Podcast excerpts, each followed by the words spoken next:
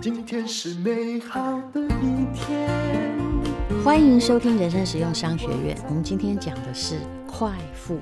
什么叫快富？就是很快富有，就是会让你羡慕、嫉妒、恨，一下子就变有钱了。你旁边有这样的人吗？我老实说，我旁边还真的没有。要快富并不容易，但是会很受人瞩目。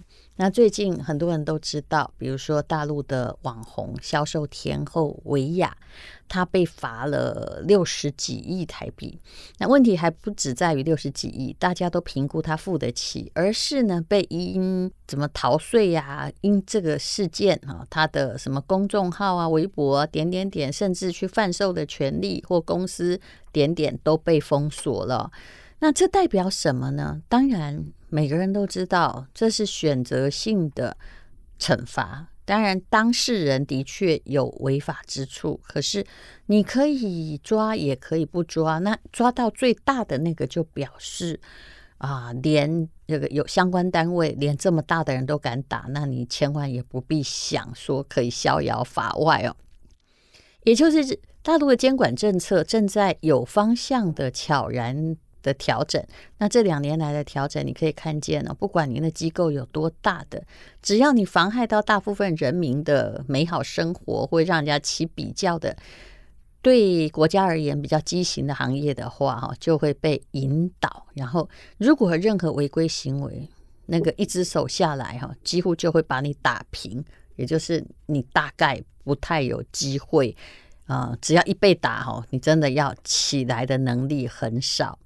那随着直播带货行业的兴起，到顶流网红的迅速吸金，那他的社交平台被全面封杀，薇娅的商业版图一夜崩溃。其实没有几年光景，那就是所谓的快富。那当然，这通常是必须要创造某种行业啊。那创业也有分成慢富、快富、暴富、传富。你想了解这些富吗？没关系，我们也许会有钱，还是先来了解一下，什么叫慢富呢？就是以这个，比如说中国的第一代企业家哈，台湾也有啦，就是，诶，像王永庆，他就是慢富啊啊！虽然你觉得他很有钱，他可不是一招就啪啦就有钱的，他都白手起家，而且深耕在传统的行业，饱经风霜，哈，他会告诉你要节俭，要勤奋努力。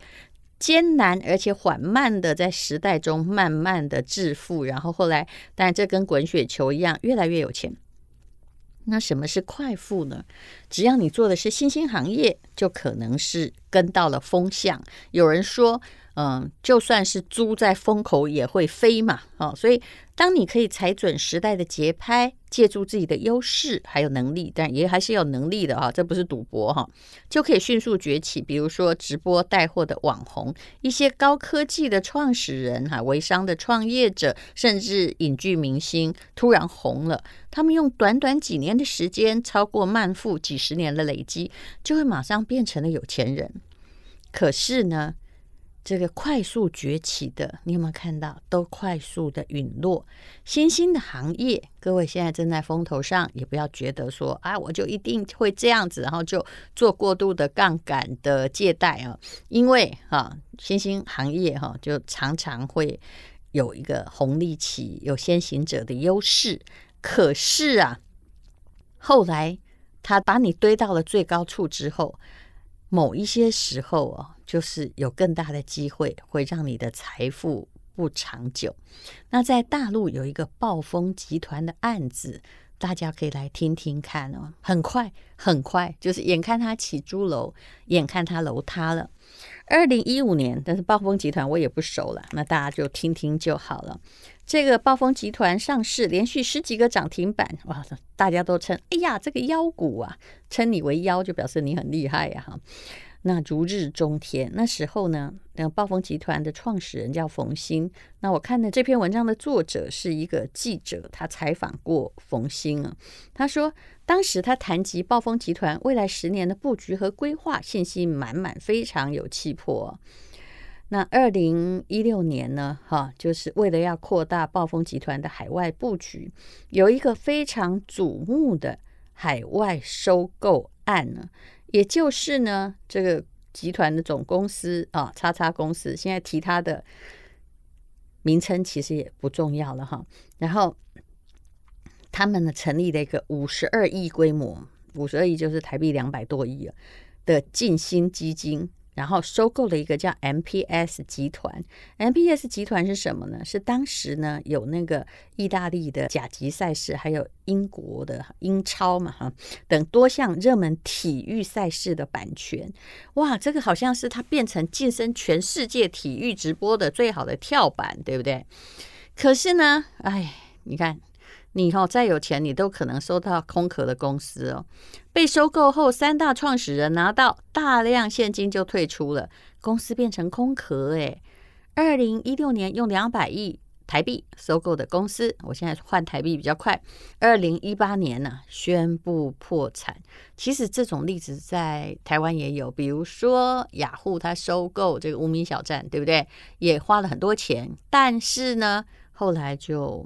变成零嘛，就是下架了。因为可能某种软体的转换、科技的进步，让某一些平台的确是被淘汰了。从很多亿变成零，一般人真的难以想象。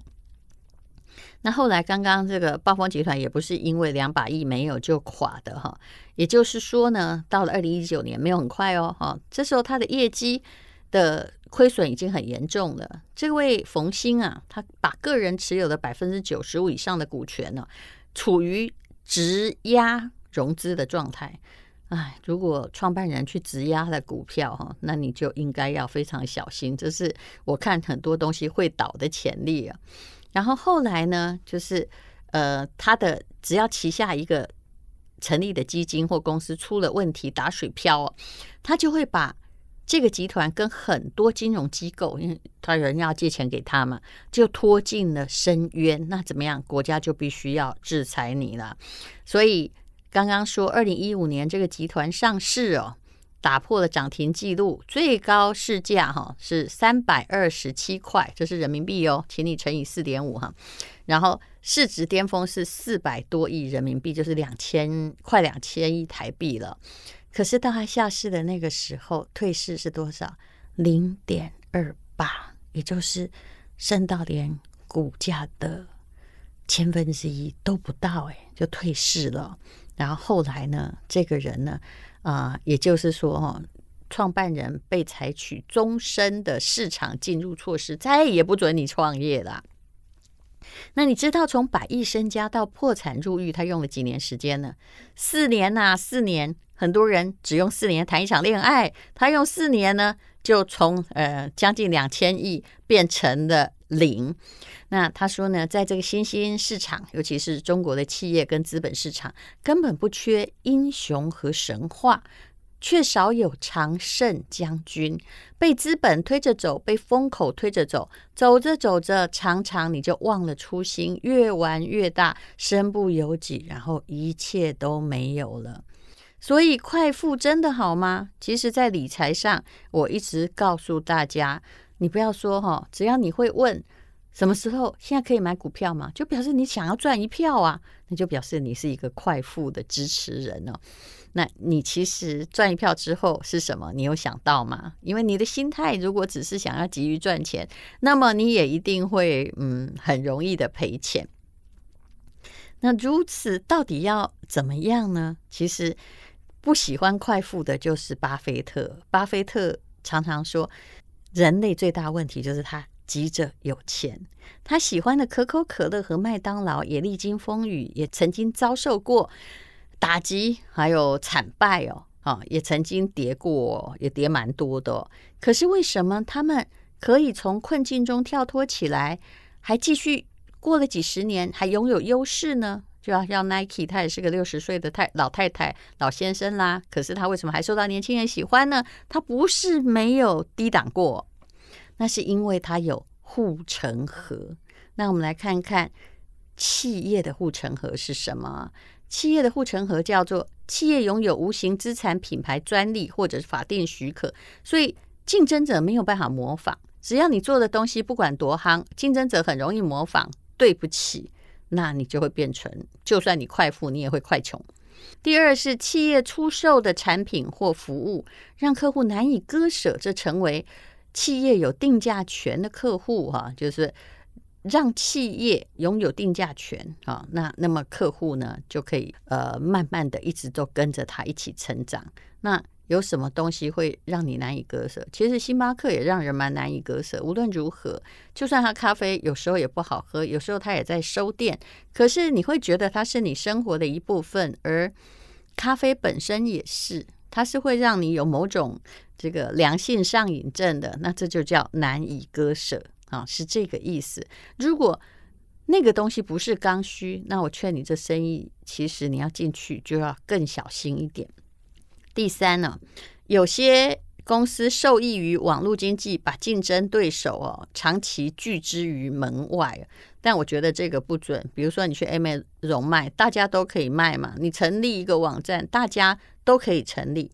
那第四呢，哈，就是有些企业啊，它可以通过成本的优势哈，让它以低于竞争对手的价格出售产品或服务。